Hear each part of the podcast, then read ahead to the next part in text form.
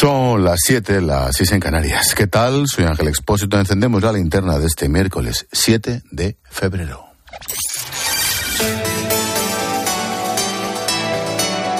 Con Expósito, la última hora en la linterna. Cope, estar informado.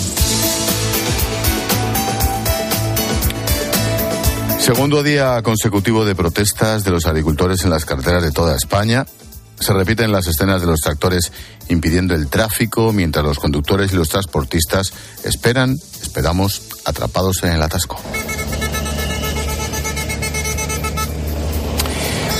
La protesta más destacada hoy está siendo en Cataluña. Allí unos 2.000 tractores, se dice pronto, han avanzado desde primera hora por la A2 hasta llegar al centro de Barcelona.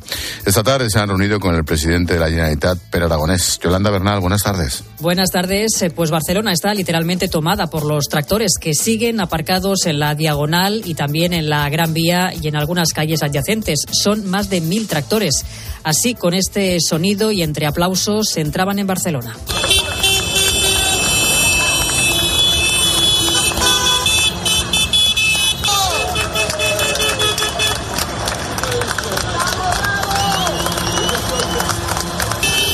Ahora mismo, agricultores y ganaderos se concentran en la Plaza San Jaume. Una representación de los manifestantes se reúne con Per Aragonés y el consejero de Acción Climática para que se tomen medidas, lo que esté en la mano del gobierno, dicen, para reducir la burocracia y paliar los efectos de la sequera. Hay agricultores que no descartan pasar la noche en Barcelona, sobre todo los que vienen de Lleida o de las Terras de Alebra y que han tardado más de cinco horas en llegar hasta aquí. No descartan por eso acampar en Barcelona. La riada de tractores en la capital catalana es sin duda histórica, muchos curiosos haciéndose fotografías, desde luego inéditas, y la incógnita es saber a esta hora hasta cuándo se van a mantener estos parkings improvisados en la diagonal y en la Gran Vía.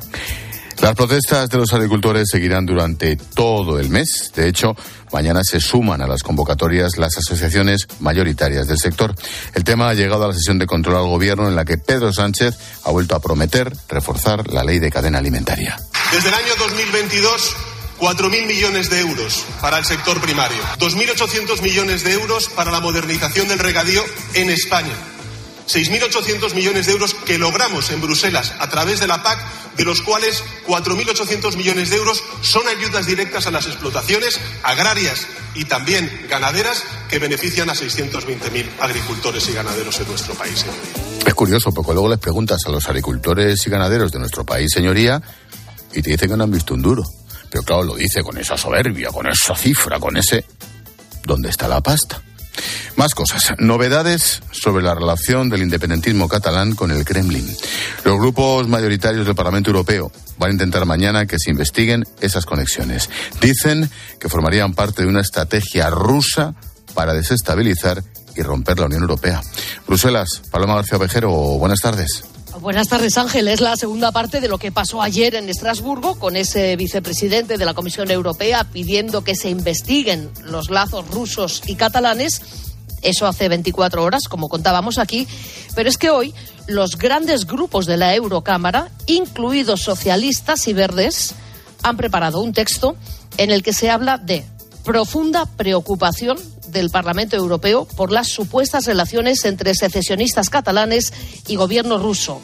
Se afirma que Moscú ha organizado campañas masivas de desinformación en Cataluña y se pregunta por los presuntos contactos profundos entre independentistas y agentes rusos. Más aún, esta resolución pide a la justicia que investigue las conexiones de diputados, eurodiputados asociados con el Kremlin y los intentos de desestabilización en la Unión Europea. Mañana, la votación, si sale adelante, el golpetazo a Puigdemont y a los socialistas que no han votado la resolución será importante.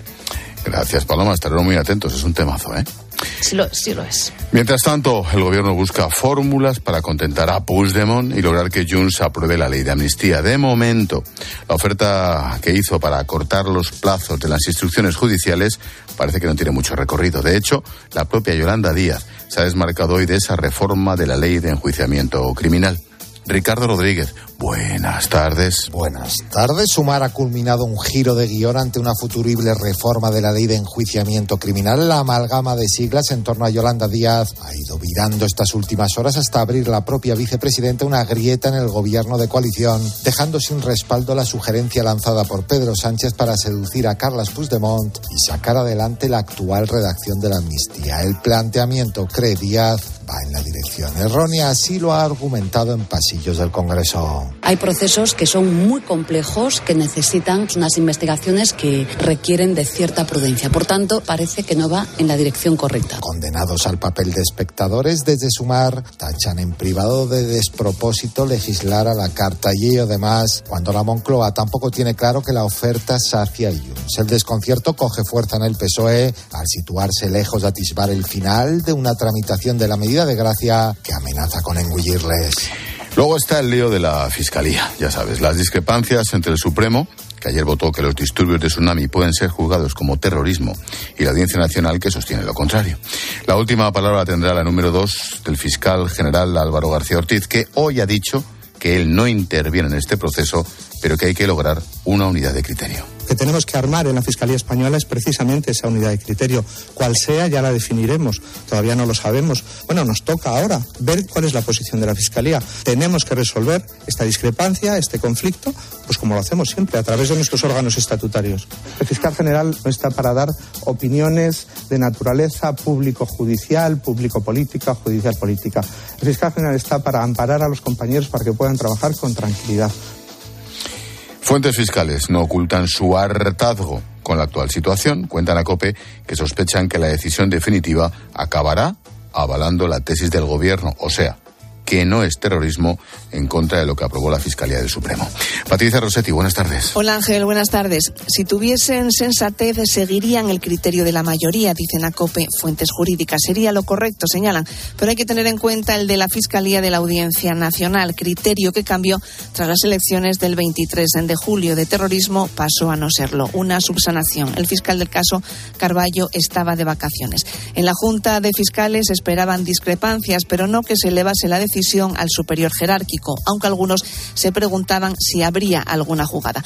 Al no estar de acuerdo, dos fiscales jefes tiene que resolver la teniente fiscal del Supremo, persona de confianza del fiscal general, pero quien decidirá si se investiga o no en el Supremo es la sala de Marchena. Todo esto huele mal, nos dicen las fuentes consultadas, y hay mucho hartazgo en la carrera, en la fiscal y en la judicial. Desde la política atacan con nombres y apellidos, les acusan de practicar el lofer y desde el mundo de la justicia consideran que quien practica el ya famoso lofer es el mundo de la política, una utilización torticera de la norma para eludir la ley y favorecer la impunidad de los delincuentes, nos dicen las fuentes. Sobre la guerra en Oriente Medio, el primer ministro israelí Benjamin Netanyahu se ha vuelto a reunir hoy con el secretario de Estado de Estados Unidos, Anthony Blinken, en un encuentro en el que han abordado la posible tregua. Hoy Hamas ha propuesto un acuerdo en tres fases de 45 días cada una para la retirada de tropas israelíes y el canje de presos palestinos a cambio de rehenes. Hoy en COPE hemos escuchado el testimonio de una de esas rehenes, se llama Clara Marman, estuvo 53 días en manos de los terroristas de Hamas. Hace justo cuatro meses, su hermano y su pareja siguen hoy secuestrados. Le ha contado su historia a Herrera. Rompieron las ventanas, tratamos de proteger la puerta para que no la abran, pero no hubo caso. Eh, tirotearon, eh, nosotros estábamos todos abrazaditos instintivamente, toda la familia, en un rinconcito de la habitación y por suerte tirotearon para, para el otro rincón. Mi hermano sintió que las balas le pasaban al, al ladito del brazo, pidió no tiren, no tiren, no tiren. Eh, y nos sacaron de casa de vuelta a casa. En la Audiencia Provincial de Barcelona estamos pendientes de la declaración de Dani Alves en el juicio por la violación a una chica, ¿te acuerdas?, en una discoteca. El exfutbolista será el último en tomar la palabra. El tribunal visualiza ahora mismo las grabaciones de las cámaras de seguridad. Víctor Navarro, buenas tardes. Buenas tardes, Ángel. Unas imágenes, las de la sala Sutton sin audio, que observaba Dani Alves en primera fila con jersey blanco. La silla imágenes de la cámara que llevaba en el chaleco el primer policía que atendió a la víctima y que se activó accidentalmente. Esta sí que tenía sonido y hemos podido escuchar algunos momentos cuando la denunciante describía, como le dijo el brasileño, no quiero, no quiero, también como ella se sentía culpable por entrar voluntariamente al lavabo del reservado y el Mosu le decía que tú puedes entrar de forma voluntaria y decir que no, por eso cambió la ley. Antes los forenses y psicólogos han explicado durante más de una hora que la denunciante tenía una lesión lateral de un impacto y que sufrió los meses eh, posteriores estrés postraumático. Veremos qué nos dicen ahora porque las pantallas del juicio se han ido a negro y ahora nos tienen que explicar si la declaración de Alves irá después de un receso o ya pasa mañana con las conclusiones.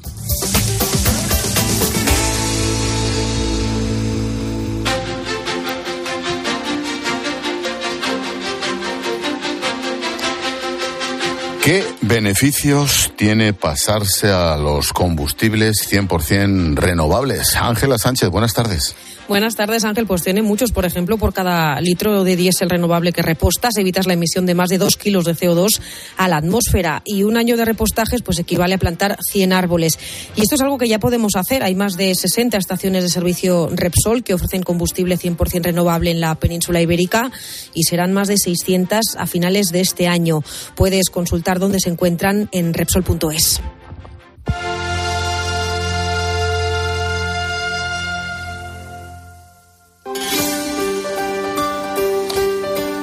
Y a esta hora llega Beatriz Mesa para ofrecernos un apunte en femenino singular cuando estamos encendiendo la linterna. ¿Qué tal, Bea? Buenas tardes. Ángel, ¿qué tal? Buenas tardes. Eh, permíteme que te cuente hoy algo que no está relacionado solamente con la mujer, las movilizaciones sociales en un país como Senegal, muy cerquita de nosotros, frente a las Islas Canarias, sino el de toda una población que se moviliza hasta ahora porque se siente secuestrada por la decisión del presidente Macky Sall de suspender las elecciones presidenciales previstas para dentro de tres semanas. Esta decisión rompe con la tradición democrática de Senegal y ha levantado una ola inédita de violencia en las calles de la capital, en Dakar. Estas movilizaciones sociales eh, no son nuevas, datan de hace ya tres años cuando se sucedieron eh, actos de persecución contra la oposición política y concretamente la persecución estatal de Osman Sonko, el principal rival de Macky Sall, que ha terminado en la cárcel. Por ello, la violencia va increciendo en el país después de que Senegal al ser considerado uno de los países más estables del continente africano, se enfrenta a un golpe de Estado constitucional como denuncia la sociedad civil. Es un acto antidemocrático, denuncian, y es una prueba creciente del retorno al autoritarismo.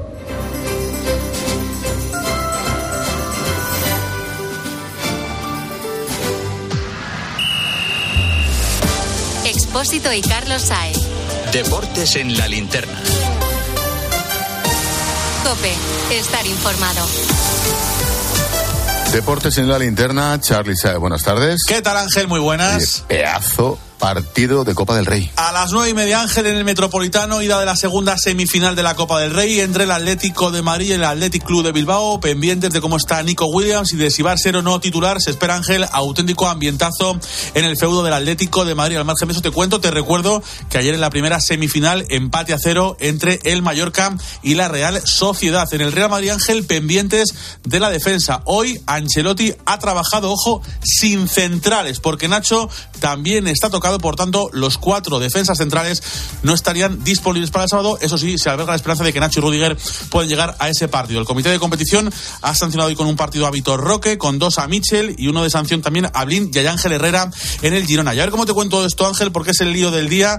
Acaba de hacer oficial la federación que el partido de semifinales de la Liga de Naciones de la selección española femenina, que se va a jugar el 23 de febrero, finalmente se va a jugar en la Cartuja. En principio, se va a jugar en Cádiz, pero el conjunto amarillo ha alegado que por mantenimiento del césped no se puede jugar ahí y la federación ha buscado de emergencia esa sede de la Cartuja, que es más grande y veremos eh, si se llena o no, porque va a ser evidentemente algo más difícil. Y al margen de eso, la noticia en el mundo polideportivo, Ángel, también es mala. Mocatir, una de las opciones principales que tenía España de ganar medalla en atletismo en los Juegos de París, ha sido suspendido tras saltarse tres controles antidoping.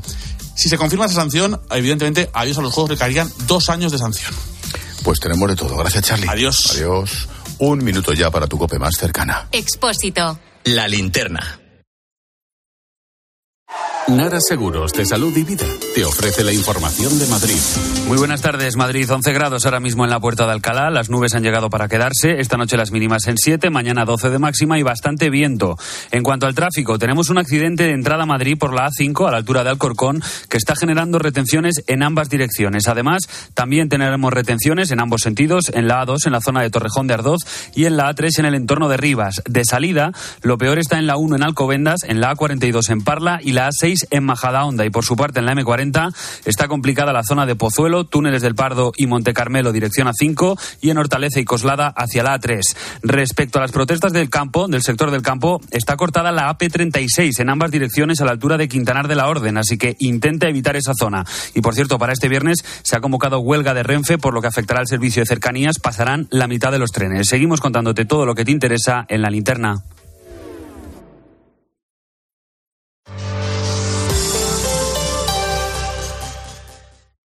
De nuestra bodega Marqués de Carrión y del viñedo más prestigioso del mundo, Antaño Rioja. Un vino único con la calidad y tradición de antaño. Desde 1890, el esfuerzo de una familia. Antaño Rioja. También disponible en garcíacarrión.com. Te lo digo, te lo cuento. Te lo digo. Estoy harto de cambiar de compañía cada año para poder ahorrar. Te lo cuento. Yo me voy a la mutua.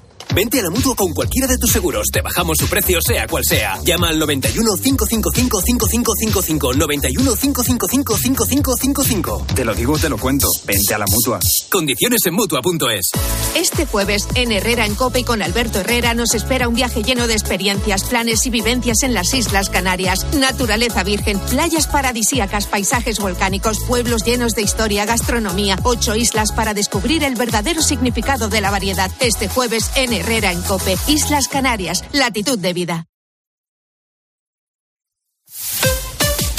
Escuchas la linterna. Y recuerda, la mejor experiencia y el mejor sonido solo los encuentras en cope.es y en la aplicación móvil. Descárgatela. Cibeles, Gran Vía, Callao, Puerta del Sol, Palacio Real. El 28 de abril, Madrid se viste de running en el Zurich Rock and Roll Running Series Madrid 2024. Vive una experiencia única en maratón, media maratón o 10 kilómetros. Últimas inscripciones en rockandrollmadridrun.com. Patrocinador principal Total Energies. A ver si lo entiendo bien. Tú ibas a por pan y vuelves con un coche. Ibas a por pan, pero has vuelto con una escoda. Y del pan, ni rastro. Este febrero vuelven los Skoda Days con precios aún más irresistibles. Solo hasta el 29 de febrero. Infórmate en skoda.es. Skoda. ¿Perdona? ¿Que ahora Movistar Prosegur Alarmas incluye una garantía antiocupación? Uf, ya verás cuando se entere mi perro. Ningún guardián puede competir con Movistar Prosegur Alarmas, la primera y única alarma con garantía antiocupación, que no solo disuade y protege, ahora también se compromete contra las ocupaciones. Contrátala en el 900-222-250 o en movistarproseguralarmas.es. En COPE nos gusta contarte buenas noticias. Pero la verdad que el día de hoy está lleno de noticias, una que es una buena noticia. ¿Cómo nos hacen falta las historias positivas? Mira, es imposible que con esto que te voy a contar no se te ponga la piel de gallina. Y hoy se ha confirmado una buena noticia. El secreto para llegar a los 100 años está aquí, en España. Te vamos a contar la historia de una acogida. Ha sido una mañana intensa, interesante, bastante emocionante. A Carlos Herrera, Ángel Expósito, Pilar García Muñiz, Pilar Cisneros, Fernando de Aro y Alberto Herrera les gusta contarte buenas noticias. Escúchalas a diario en COPE, también en cope.es y en redes sociales.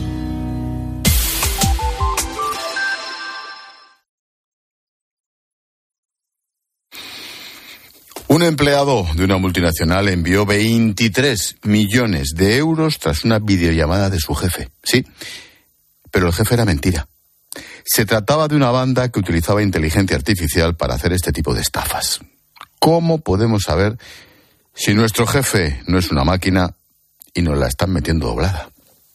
Para explicarlo tengo a Jenny Uriarte que es imposible que la inteligencia artificial le sustituya. No hay máquina capaz de caer tan bajo.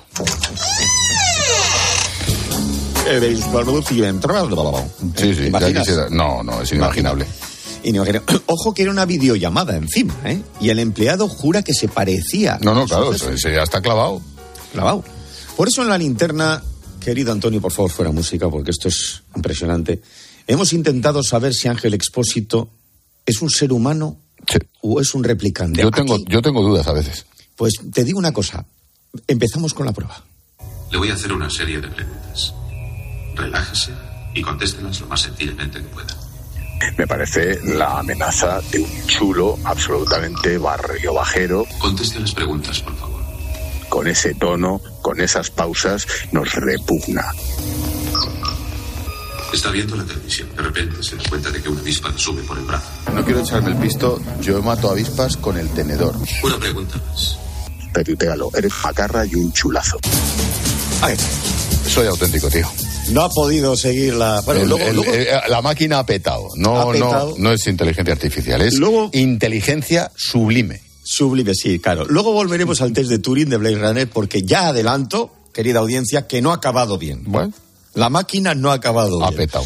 Ha petado, como lo- las impresoras cuando pasa Expósito. Pero ¿cómo podemos saber si no es una inteligencia artificial? Pues por la forma de hablar. Sí, por ejemplo, un jefe, si le pides un aumento de sueldo, no se va por las ramas.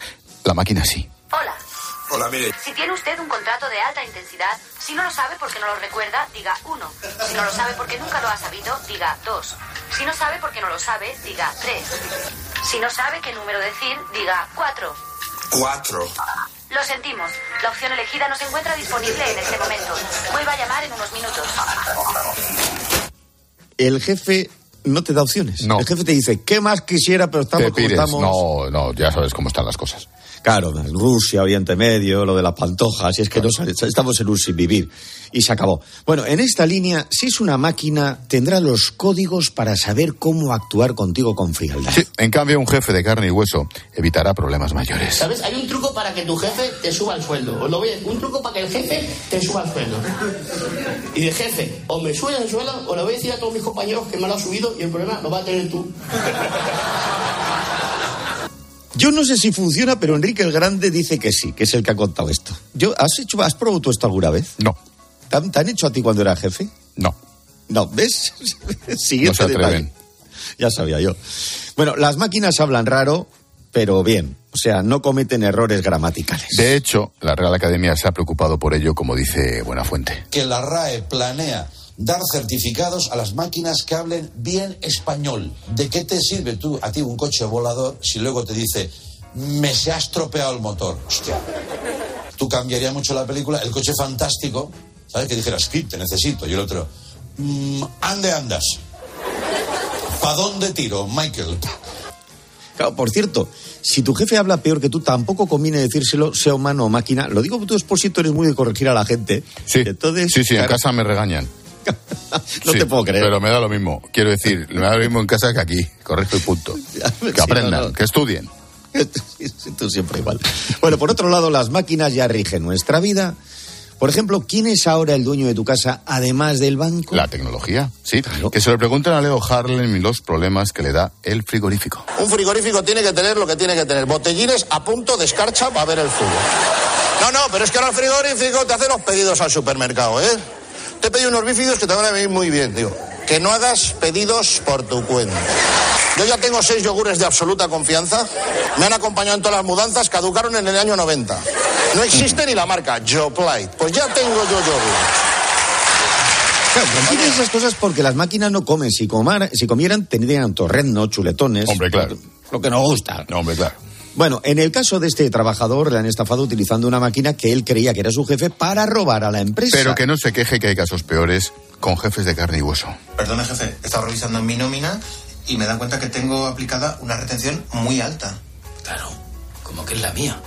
O sea, ¿cómo voy a pagar yo sus impuestos? Claro, al estar mi retención en su nómina, no querrá que los pague yo. O sea, que trabajo yo y cobra usted.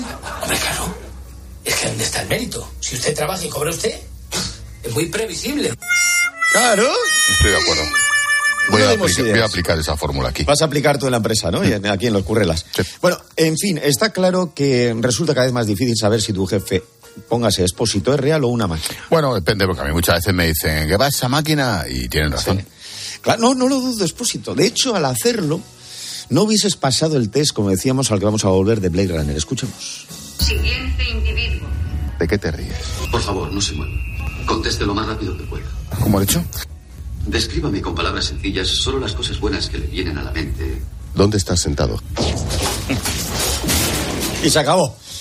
Y se acabó. Ahí terminó la encuesta. ¿Y dónde está el fallo? Tenemos un replicante en COPE y nadie hace nada. Bueno, Esto es así. bueno. Eso es así. Un Expósito es una máquina. Un máquina. Una Máquina. Adiós, Uriarte. Hasta luego, máquina. Chao. ¿Qué pasa, máquina? ¿Has visto?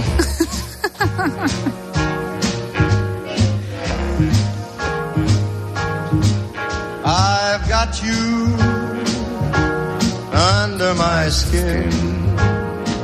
Nos damos un paseo por las redes. Segunda jornada de protestas del campo, Silvia. Sí, eh, sigue la tractorada que hoy afecta sobre todo a Cataluña, Aragón y Castilla-La Mancha.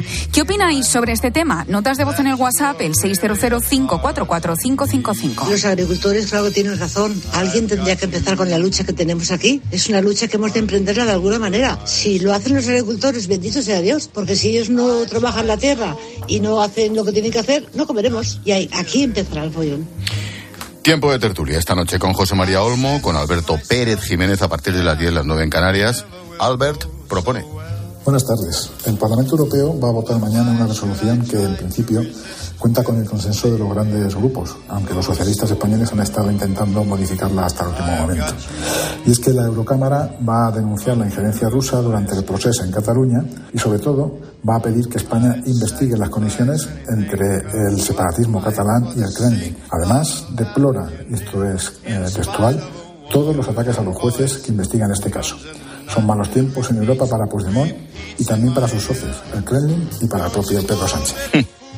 Bien visto. Luego hablamos, Alberto. Hola, Palo. Hola Ángel. Mensajito de legalitas. Sí, si me dices que el número al que más llamas es el de legalitas, me lo creo. Bueno, porque como sus abogados te ayudan a resolver todos tus asuntos legales del día a día, no puedes parar de llamar. Bueno, un día te ayudan a reclamar una factura, otro te redactan un contrato de alquiler, otro te asesoran de temas fiscales o sobre ese asunto de la comunidad de vecinos que no te deja dormir. ¿Y tú? ¿Eres ya de legalitas? Venga, llama al 900 100 662 y siente el poder de contar con un abogado siempre que lo necesites.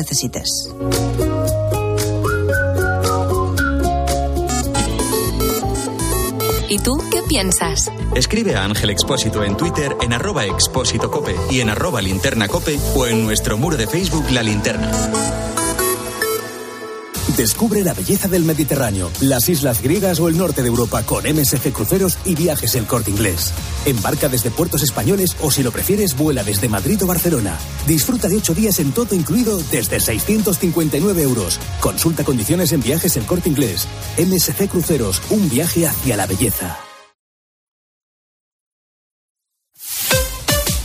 Escuchas La Linterna. Y recuerda, la mejor experiencia y el mejor sonido solo los encuentras en cope.es y en la aplicación móvil. Descárgatela.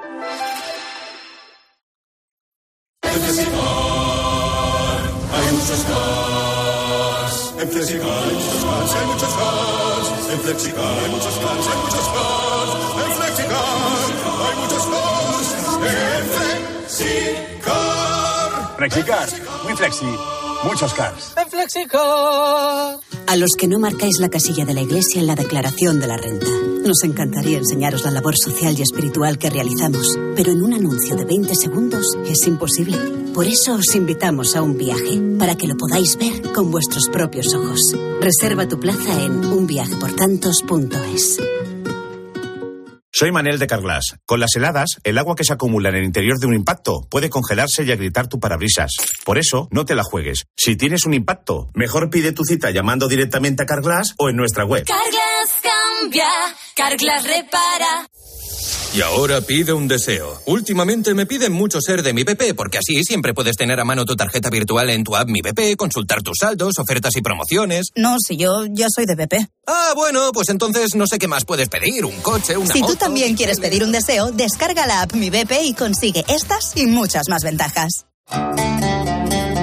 En la noche, la radio deportiva tiene un referente. Bueno, luego existe la posibilidad de que haya quien en esta tertulia piense que a lo mejor Xavi no llega ni a junio. Eso dependerá de los resultados. Yo Claro, eh, pero es que en la dinámica del Barça, Paco... Y de, y de la porta. A mí me parece que. Escucha a Juanma Castaño en el partidazo de Cope, De lunes a viernes, desde las once y media de la noche. el número uno del deporte.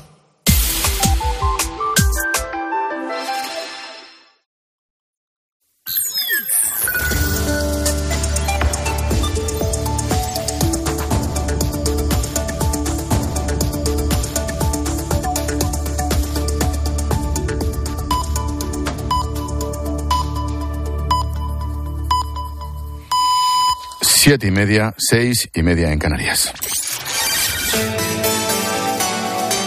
Expósito. La linterna. Cope. Estar informado.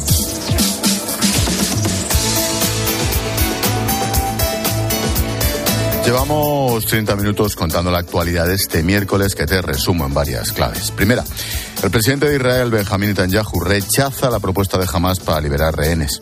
La califica de delirante. Los terroristas habían ofrecido un alto el fuego de 135 días que llevaría al fin del conflicto para liberar a todos los secuestrados a cambio de 1.500 palestinos. Dice Netanyahu que no van a irse de Gaza sin antes derrotar a Hamas y que, de hecho, están muy cerca de la victoria. Segunda, encuentran los cuerpos sin vida de los tres desaparecidos en el derrumbe de ayer en Badalona.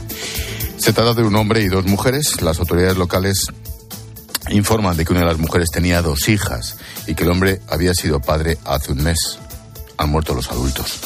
Tercera, Rocío, de 44 años, asesinada por su pareja en el Alfaz del Pie, en Alicante, es la tercera víctima mortal por violencia machista de este año. El hombre ha sido detenido hoy en un prostíbulo. Horas antes del crimen, ella había acudido a un cuartel de la Guardia Civil para denunciarle, aunque finalmente se retractó y no lo hizo. Estaba en el sistema Biogen por haber sufrido agresiones en una relación anterior. El asesino también estaba en ese mismo registro por haber maltratado a otra mujer. Qué horror. Y la clave económica del día que nos trae Pilar García de la Granja. ¿Qué tal, Pilar? Buenas tardes. ¿Qué tal, Ángel? Buenas tardes. Pues mira, te cuento que la producción industrial en nuestro país se desplomó el año pasado. Lo hizo en un 0,8% tras dos años de subida. Para que te hagas una idea, no se registraba ninguna caída en este indicador desde el año 2013, con la excepción del 2020 por la irrupción del COVID, algo que preocupa al sector industrial y que está generando incertidumbre sobre el panorama económico del futuro. ¿Qué supone esto, Ángel? Bueno, básicamente que la industria no está consumiendo. El descenso de la producción del año pasado se debió principalmente a una caída en todos los sectores, excepto el de los bienes de equipo. El retroceso más llamativo fue en el sector energético. Gracias, Pilar. A partir de las nueve y media en clase de economía vamos a estar pendientes de las concentraciones de los agricultores españoles.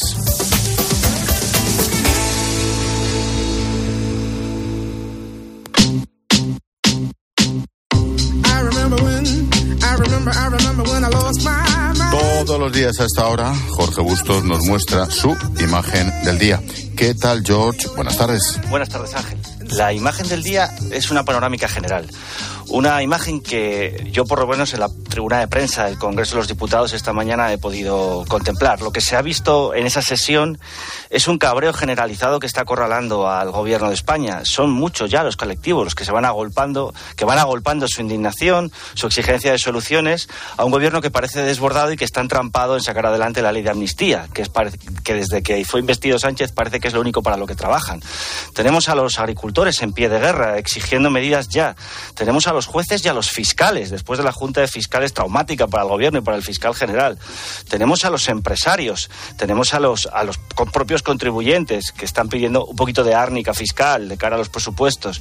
En fin, eh, la panorámica desde la tribuna de prensa del Congreso de los Diputados es la de un gobierno en donde además Sánchez cada vez que puede hace absentismo y deja que el parapeto se que los golpes se los lleve su parapeto que es Félix Bolaños. Hoy ha sido una auténtica carnicería contra el triministro, el valido, el, el superministro del gobierno, que intenta defender sacando balones fuera. Pero mientras no salgan del pantano de la, de la amnistía, no van a poder gobernar.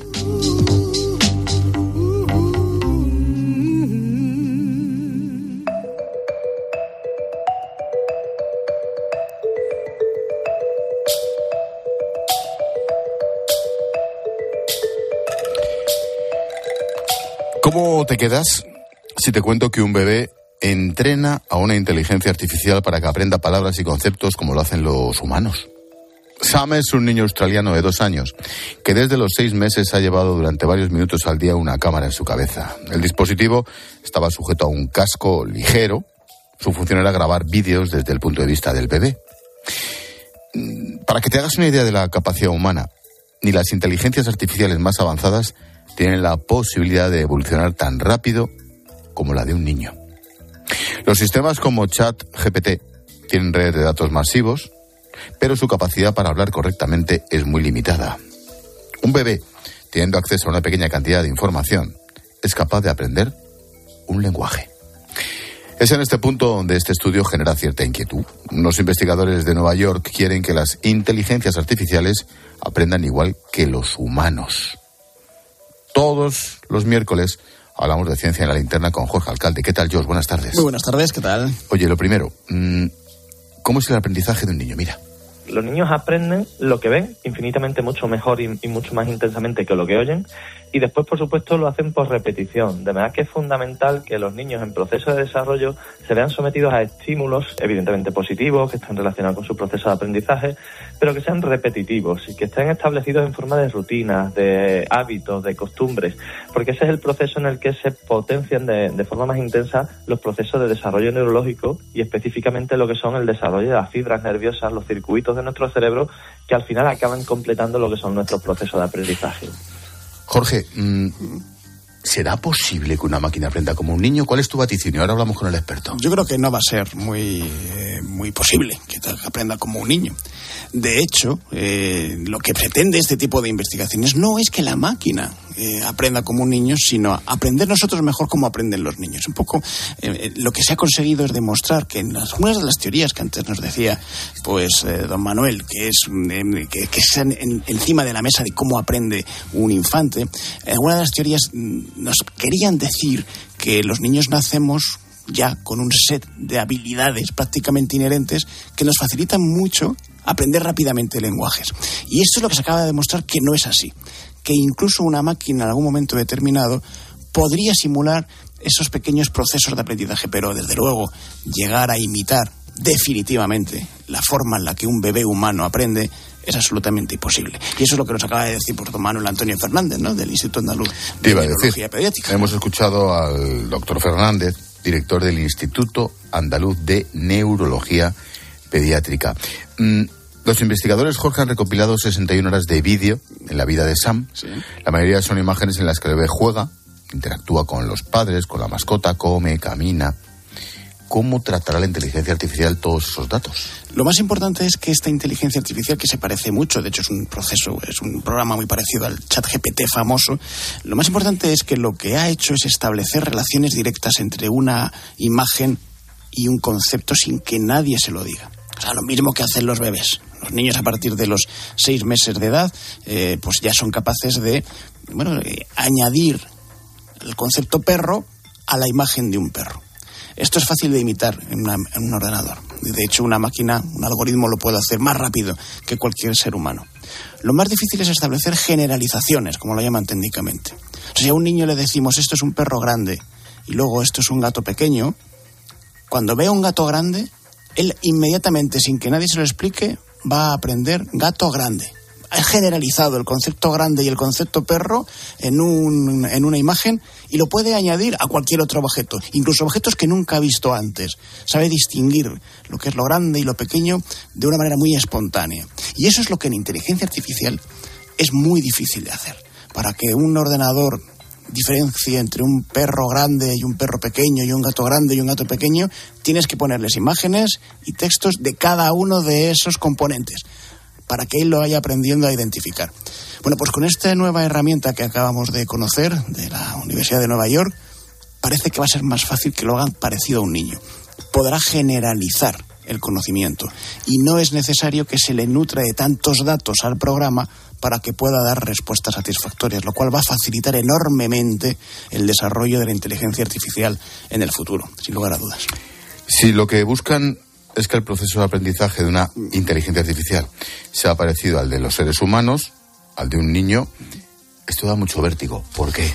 Da vértigo, aunque también tiene su punto positivo. Sí, efectivamente, lo que estamos haciendo es adentrarnos todavía más en la capacidad de que la inteligencia artificial desarrolle herramientas de, cognitivas parecidas o idénticas al del ser humano. Y eso nos da miedo. decir, es que nos va a sustituir en algunas cuestiones. No, es tan fácil. Además, esto es muy obvio si estudiamos la historia de la humanidad. El ser humano ha generado herramientas para prácticamente todo. La primera herramienta que generó el ser humano fue un pequeño hacha producida por una piedra mm, de, sílex que utilizó para sacar el tuétano de la médula de los huesos.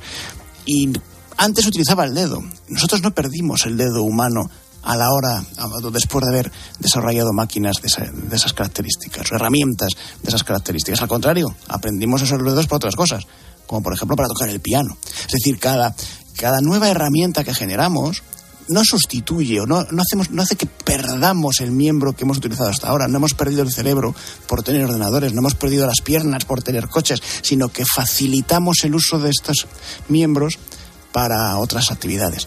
Claro, ahora nos da un poco más de miedo porque la herramienta que estamos desarrollando se parece mucho a nuestro cerebro y no sabemos para qué más podemos usar el cerebro si no es para ser inteligentes. Pero es un reto de la humanidad descubrir cuáles son las áreas que realmente nos hacen humanos y que no necesariamente tiene por qué ser responder rápidamente a preguntas o desarrollar grandes ecuaciones matemáticas. Puede ser el arte, puede ser la cultura, puede ser la familia, la solidaridad. Yo lo veo con mucho optimismo. Sí, a mí me da. Bueno, el optimismo puede ser que al final se demuestre que no lo pueden conseguir. Oye, ojalá. Bueno, también puede ser. ¿Qué conclusiones han obtenido? Las conclusiones. La primera, conocemos tan poco de la inteligencia de los bebés como de la inteligencia artificial. O sea, estamos casi en una fase embrionaria de la inteligencia artificial también. Y eso pues también nos satisface. ¿no? muchas veces hablamos de la inteligencia artificial como si ya hubiese resuelto todos los problemas de los algoritmos y ya y, fuese capaz de hacerlo casi todo como una tecnología omnipotente. No lo es. Todavía desconocemos mucho de cómo puede mejorar la inteligencia artificial. Y una conclusión muy interesante es que los niños tienen herramientas cognitivas que hasta ahora pues quizá no habíamos sabido pulsar y que podemos utilizar en el futuro para mejorar también su educación, su desarrollo e incluso su salud. Qué curioso. Oye, y la última. ¿Puede este experimento dar respuesta y ayudar a buscar una mejora a los trastornos de aprendizaje.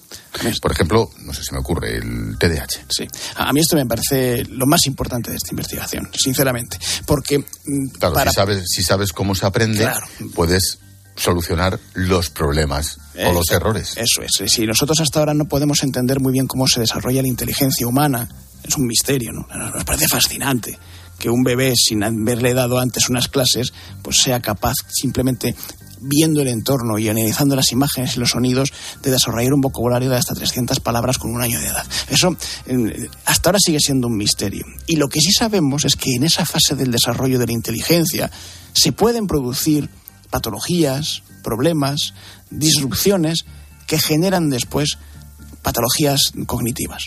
Pues, pues el síndrome de atención, eh, déficit de atención, quién sabe si el autismo, quién sabe si algunos problemas del desarrollo del lenguaje, si la razón por la que unos niños pues eh, crecen más en una habilidad cognitiva, por ejemplo, matemática, y menos en la lingüística, o viceversa. Todo esto, que a veces tiene que ver con patologías conocidas y otras con misterios que no conocemos, sin duda se cuaja en esos primeros meses, año, año y medio de vida. Y saber mejor qué le pasa al cerebro del niño en esos años nos ayuda también a prevenir enfermedades o a modificar, modificar cómo les educamos. Está claro que con esta investigación la presencia de imágenes unidas a palabras, que es algo que antes hacía en la, educación, de las famosas tarjetitas, ¿no?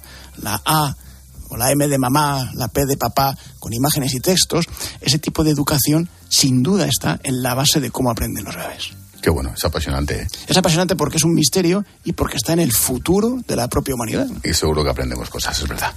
Todos los miércoles, Ciencia en la Linterna con Jorge Alcalde. Gracias, George. Hasta buena tarde, hasta otra. Chao, chao. Por aquí aparece Julio César Herrero para propinar un... ¡Sas en toda la boca! Hola, Julius. ¿Qué pasa, gelote? ¿Qué pasa, princesa? Eh.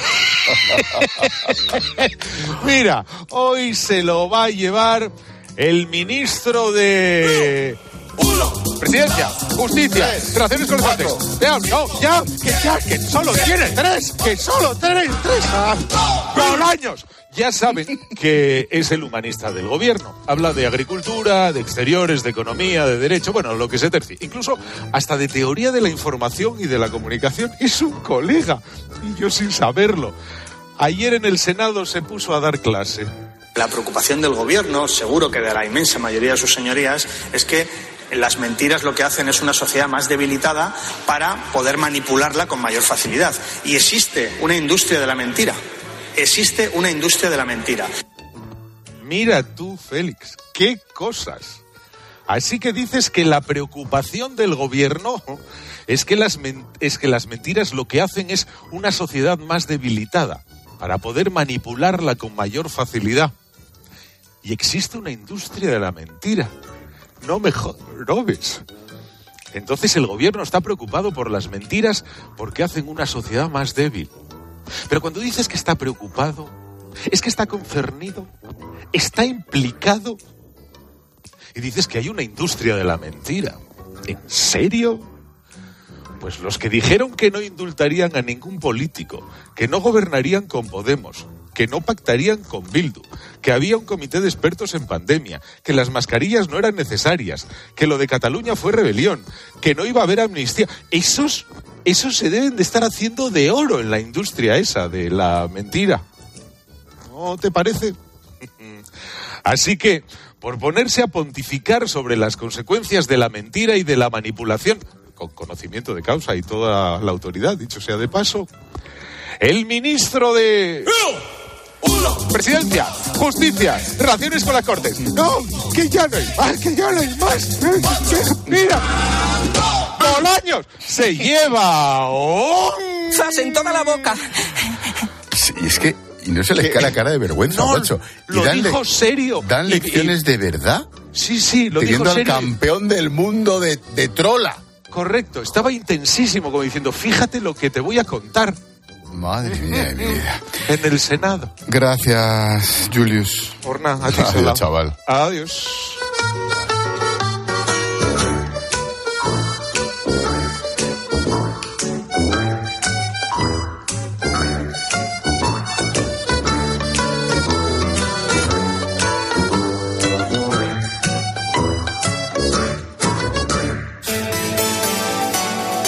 Expósito. La linterna. Cope. Estar informado. El deporte se vive en el partidazo de Cope con Juanma Castaño. Te has divertido bastante menos que en los otros derbis, ¿verdad? Por una sencilla razón, yo creo que en los otros derbis era vida o muerte, era al cao, uno ganaba un título, otro lo perdía, uno se metía en semifinales, otro caía eliminado y tiene más emoción. El Madrid hasta con el 1-0 le valía y el Atleti ha querido morir ahí con decoro. No ha sido un partido maravilloso. De lunes a viernes, desde las once y media de la noche. La mejor información deportiva y el mejor análisis lo encuentras en el partidazo de Cope con Juanma Castaño, el número uno del deporte. Quiero un auto que me mole. Nuestra oferta es enorme. Yo mi coche quiero tasar. Nadie le va a pagar más. Si en las huellas quieres buscar. El de Sevilla de Perlas me va. Te lo traemos de saldo está. 15 días para probar, mil kilómetros para rodar. El paraíso tiene más de con quién que de dónde. Soy Sara Búho, poeta. Este 14 de febrero te queremos desear feliz día de San Valentín. El corte inglés. En tienda web y app. En Alquiler Seguro sabemos que cada cliente es único. Por eso estamos orgullosos de ser la primera empresa del sector en recibir la certificación AENOR de compromiso con las personas mayores. Horario preferente, más de 50 oficinas a tu disposición, gestores especializados y mucho más para que la edad no sea un obstáculo en tu alquiler. Alquiler Seguro, la revolución del alquiler. A los que no marcáis la casilla de la iglesia en la declaración de la renta. Nos encantaría enseñaros la labor social y espiritual que realizamos, pero en un anuncio de 20 segundos es imposible. Por eso os invitamos a un viaje, para que lo podáis ver con vuestros propios ojos. Reserva tu plaza en unviajeportantos.es. El jueves 8 de febrero, no te pierdas Mediodía Cope con Pilar García Muñiz desde el 23 Congreso Nacional Farmacéutico de Valencia. Una cita imprescindible para la farmacia y los farmacéuticos cada vez con mayor protagonismo en el sistema sanitario. Jueves 8 de febrero en Mediodía Cope con el Consejo General de Farmacéuticos y el muy ilustre Colegio Oficial de Farmacéuticos de Valencia.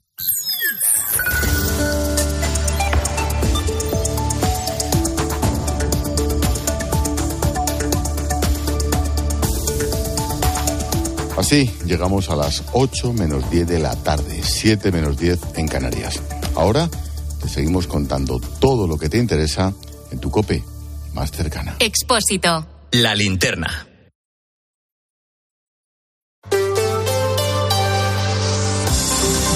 Cope Madrid.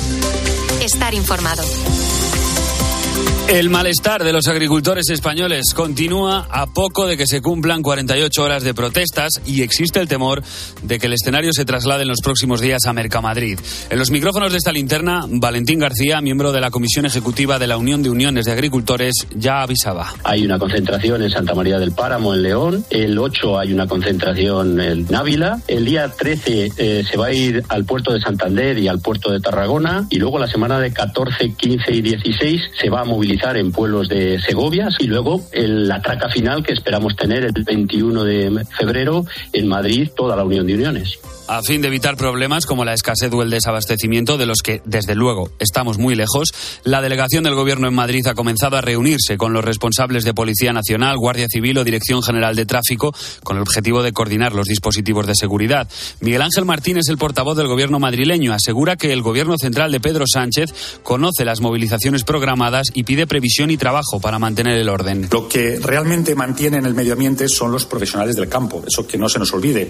Que no se ven escuchados por el gobierno central, por el gobierno de Pedro Sánchez, un gobierno que además no está siendo capaz de ser un interlocutor eh, eficaz con Bruselas eh, para que atiendan estas legítimas reivindicaciones. Eso en los despachos. Sobre el terreno, a lo largo del día los agricultores han bloqueado el tráfico entre la Comunidad de Madrid y Castilla-La Mancha, provocando retenciones tanto en la A3 como la A4, la A5 o la A42. Enseguida vamos a ver cómo está la situación en esas carreteras. Pero Manuel tenía que estar hoy cogiendo aceitunas en su tierra y ha decidido coger el tractor y unirse a la protesta. Y ayer por primera vez noté lo que noté en Estrasburgo hace 20 años, que la gente salía y me aplaudía y me apoyaba. Yo ayer atravesé el tractor en mitad de Villarejo y la gente se puso a aplaudirme, hasta que salió municipal y dije, espérate que tratar con 10 o 12 y me voy. Y también me dijo, venga, vale, 10, tira, vale, me voy. Si no quiero joder a la gente, que no quiero, que quiero coger mis aceitunas, que estoy muy ricamente. De momento esas protestas no han llegado a la capital, tampoco a Mercamadrid, pero el miércoles 21 sí veremos tractores en la capital, en concreto frente al Ministerio de Agricultura, en Atocha.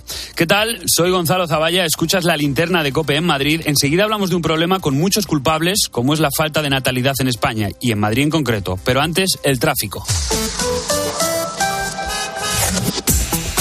Nos asomamos a las carreteras de la región, Dirección General de Tráfico. Alba Aritz, buenas tardes. Buenas tardes. En este momento estamos pendientes de circulación lenta de entrada por la 1 en Alcobendas. Además, hay tráfico irregular de salida por la 3 en Rivas, por la 5 en Móstoles y por la 6 en El Plantío. Y dificultades en varios tramos de la M40, concretamente en Hortaleza, Coslada hacia la A3, en Vicálvaro, dirección A2 y ya en Pozuelo de Alarcón hacia la A5, por lo que les recomendamos que moderen la velocidad y aumenten la distancia de seguridad.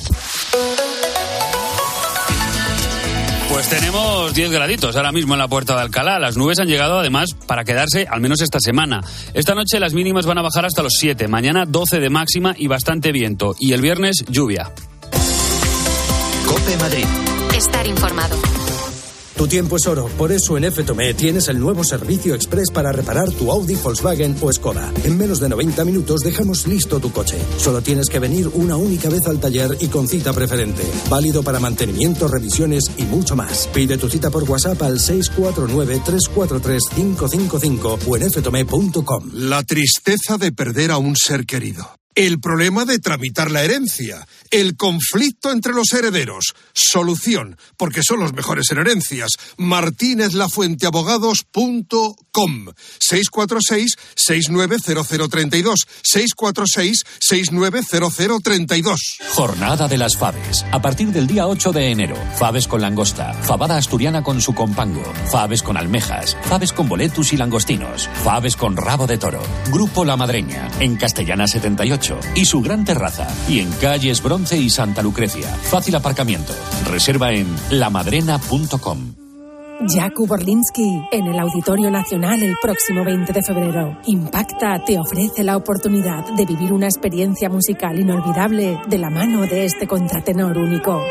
Solo el 20 de febrero. Regala emociones, regala cultura. Entradas a la venta en la web del Auditorio Nacional. Cope Madrid. Estar informado. España es ahora mismo el segundo país europeo con menor tasa de natalidad y tiene un altísimo número de población mayor. Nacen pocos niños, esto es una realidad que afecta a todas las comunidades autónomas y aunque Madrid tiene mejores datos de natalidad que otras regiones, las cifras han ido bajando progresivamente en los últimos 10 años. ¿A qué se debe esto, Belén Ibáñez? Pues en Madrid nacen más niños, aunque todavía muchos menos de los que nacían hace unos años. La razón está en que el hecho de ser padres no solo está condicionado por una cuestión económica. El dinero es importante, pero no es lo único. Juan Carlos Jiménez, profesor de Sociología de la Universidad TEU San Pablo, considera que detrás hay una cuestión cultural. Se anteponen otras cosas a la maternidad. Son valores sociales de desarrollo personal, de realización personal mucho más alargada, de eh, preferencia de eh, las carreras eh, profesionales sobre la maternidad y la maternidad se retrasa, no digo que no se quiera ser madre, pero se retrasa hasta un máximo biológico bastante cercano a, tener muy pocos hijos. Las ayudas son buenas y pueden ayudar a dar el paso para tener un segundo o un tercer hijo, pero el que haya aumentado el número de familias numerosas responde también, según Juan Carlos Jiménez, a que Madrid es un lugar de oportunidades. Mira, la generación del baby boom nació en Madrid entre 1959 y 1975 y justo en esa horquilla los madrileños se subieron por primera vez al teleférico. Han pasado más de 50 años desde que esta atracción se convirtiera en uno de los atractivos de la capital, pero como el tiempo pasa para todos, la instalación cerró hace un año. Ahora el Ayuntamiento de Madrid ha decidido invertir 15 millones de euros para que se reabra. Nora González. Sí, y es que las mejoras incluyen la renovación total del sistema y la actualización de la maquinaria. De momento las cabinas permanecen paradas y guardadas en el garaje. No nos hemos podido montar, pero cuando lo hagamos la atracción promete ser más moderna, automática y segura. El alcalde José Luis Martínez Almeida ha adelantado algunos de los cambios.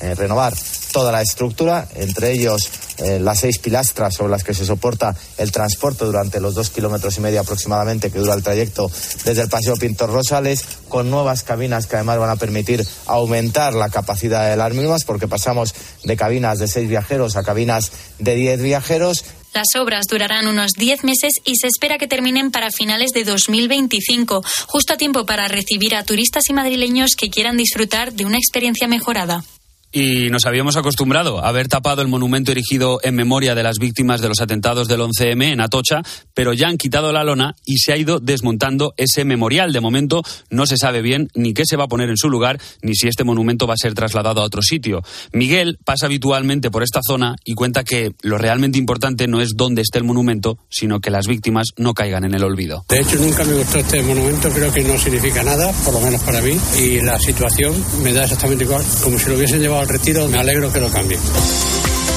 Cope Madrid. Estar informado. Desafía los límites con Social Energy. Calidad imbatible, precio invencible. Si no, trae tu presupuesto y te lo mejoramos. Descuentos de hasta 3.150 euros con tu instalación premium con dos baterías. Cinco años de garantía en tu instalación con primeras marcas y dos años de seguro todo riesgo gratis. Pide tu cita al 911 77 666 o socialenergy.es. ¿Qué haces? ¿No lo notas? Madrid ha vuelto a cumplir con la Directiva Europea de Calidad del Aire y llevan dos años seguidos. A ver. Ah, oye, pues sí. Movernos en transporte público, patinete, bici o caminando es más sostenible. Gracias a todos, Madrid tiene otro aire. Ayuntamiento de Madrid. Ya que quieres cambiar tu bañera a ducha antideslizante, aprovecha para reformar tu baño completo con duchamanía.es. Llama ahora 91 468 4907. Volando a plazos. ¿Sabes que con Plus Ultra Líneas Aéreas puedes pagar tu vuelo en tres plazos? Además, todas nuestras tarifas sí incluyen al menos una maleta facturada. Regístrate en Premier, nuestro programa de fidelización. Compra en premier.plusultra.com y descubre lo mejor de Colombia, Perú y Venezuela. Plus Ultra Líneas Aéreas. The Avenue. En un mundo donde el lujo toma nuevas formas, una inmobiliaria destaca por encima de todas. The Avenue. Con una selección de propiedades premium, nos ubicamos en el barrio de Salamanca, calle Velázquez 20. ¿Estás preparado para descubrir un capítulo inigualable en tu vida? The Avenue una nueva era del sector inmobiliario de lujo. Doctor, llevo unos días con dolor de tripa, la mandíbula desencajada, lagrimeo, espasmos. Oh, es evidente, usted ha ido a ver Corta el Cable Rojo. ¿Cómo lo sabe? Porque está como yo, partido de risa. Sí, sí, sí, va a ser eso, sí. Corta el Cable Rojo, la comedia más explosiva de la historia. Corta el Cable Rojo, pequeño teatro Gran Vía. Más información en gruposmedia.com. Cope Madrid. Estar informado. Escuchas la linterna de Cope en Madrid. Seguimos contándote todo lo que te interesa con Ángel Expósito.